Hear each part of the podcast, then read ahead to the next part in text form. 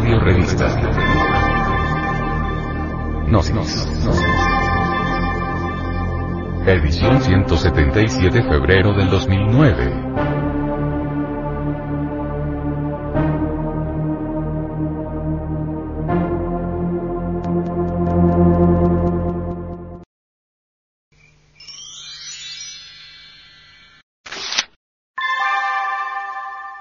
Hacia la gnosis. La Madre Divina.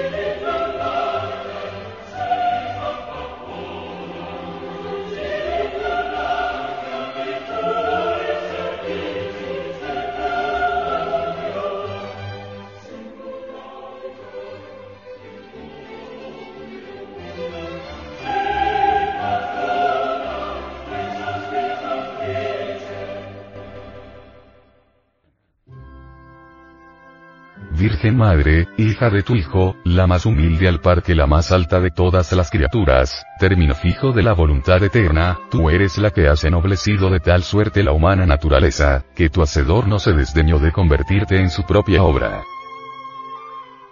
En tu seno se inflamó el amor cuyo calor ha hecho germinar esta flor en la paz eterna. Eres aquí para nosotros, meridiano sol de caridad, y abajo, para los mortales vivo manantial de esperanza. Eres tan grande, Señora, y tanto vales, que todo el que desea alcanzar alguna gracia y no recurre a ti, quiere que su deseo vuele sin alma. Tu benignidad no solo socorre al que te implora, sino que muchas veces se anticipa espontáneamente a la súplica. En ti se reúnen la misericordia, la piedad, la magnificencia, y todo cuanto bueno existe en la criatura. Dios Madre este, pues, que desde la más profunda laguna del universo hasta aquí ha visto una a una todas las existencias espirituales, te suplica le concedas la gracia de adquirir tal virtud, que pueda elevarse con los ojos hasta la salud suprema. Y yo, que nunca he deseado ver más de lo que deseo que Él vea, te dirijo todos mis ruegos, y te suplico que no sean vanos, a fin de que disipes con los tuyos todas las nieblas procedentes de su condición mortal, de suerte que pueda contemplar abiertamente el sumo gozo. Te ruego, además, oh Reina, que puedes cuanto quieres, que conserves puros sus afectos después de tanto ver que tu custodia triunfe de los impulsos de las pasiones humanas. Mira a Beatriz como junta sus manos con todos los bienaventurados para unir sus plegarias a las mías. Dante Alighieri. Isis. Madre del cosmos, raíz del amor, tronco, capullo, hoja, flor y semilla de todo cuanto existe, a ti fuerza naturalizante, te conjuramos. Llamamos a la reina del espacio y de la noche, y besando sus ojos amorosos, bebiendo en el rocío de sus labios, respirando el dulce aroma de su cuerpo, exclamamos. Oh. Tú, eterna seidad del cielo, que eres el alma primordial, que eres lo que fue y lo que será, Isis, a quien ningún mortal ha levantado el velo, cuando tú estés bajo las estrellas irradiantes del nocturno y profundo cielo del desierto, con pureza de corazón y en la flama de la serpiente te llamamos. Ritual gnóstico. Gloria, gloria a la Madre Kundalini que mediante su infinita gracia y poder conduce al sadaka de chakra en chakra e ilumina su intelecto identificándole con el Supremo Brahman. Puedan sus bendiciones alcanzarnos. Sivananda. La mejor didáctica para la disolución del yo, se halla en la vida práctica intensamente vivida. La convivencia es un espejo maravilloso donde el yo se puede contemplar de cuerpo entero. En la relación con nuestros semejantes, los defectos escondidos en el fondo subconsciente, afloran espontáneamente, saltan fuera, porque el subconsciente nos traiciona y si estamos en estado de alerta percepción, entonces, los vemos tal cual son en sí mismos.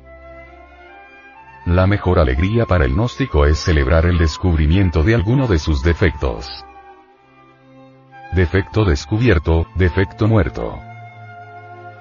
Cuando descubrimos algún defecto, debemos verlo en escena como quien está viendo cine, pero sin juzgar ni condenar. No es suficiente comprender intelectualmente el defecto descubierto, se hace necesario sumergirnos en profunda meditación interior para atrapar al defecto en los otros niveles de la mente.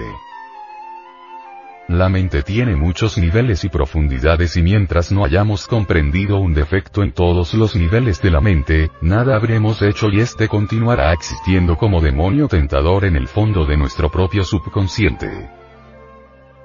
Cuando un defecto es íntegramente comprendido en todos los niveles de la mente, entonces, éste se desintegra, al desintegrar y reducir a polvareda cósmica el yo que lo caracteriza.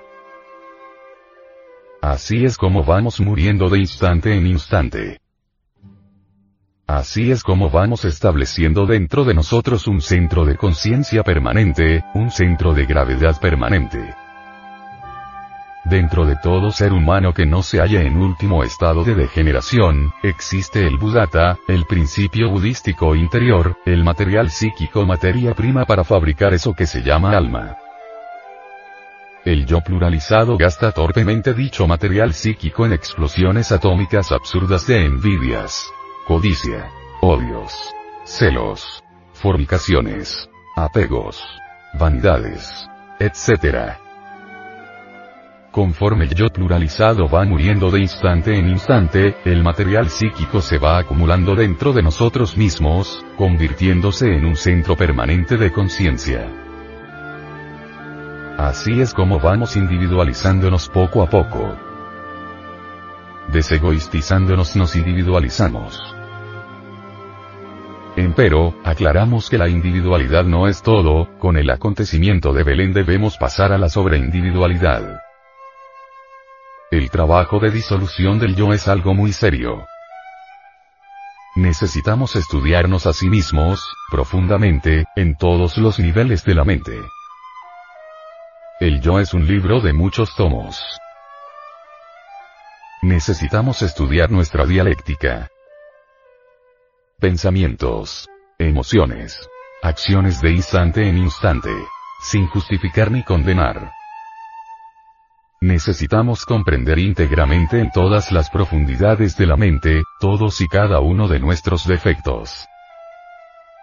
El yo pluralizado es el subconsciente.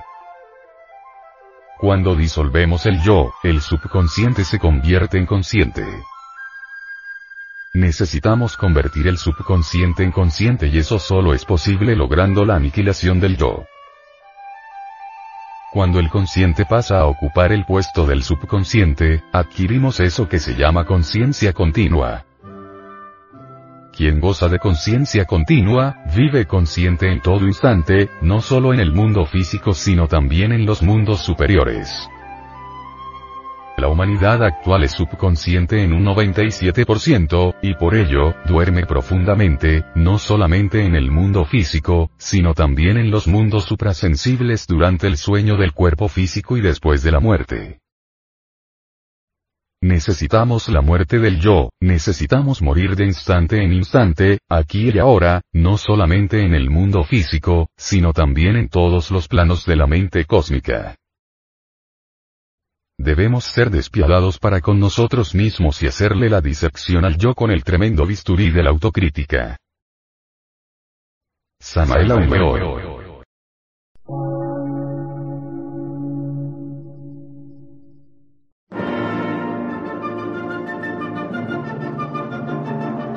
Emisora, gnóstica, transmundial por una nueva civilización y una nueva cultura, sobre la faz de la Tierra.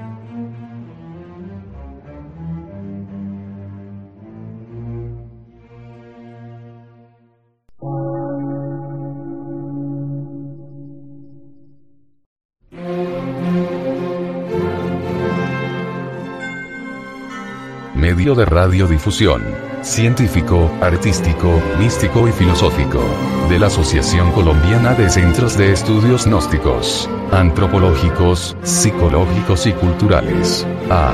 C.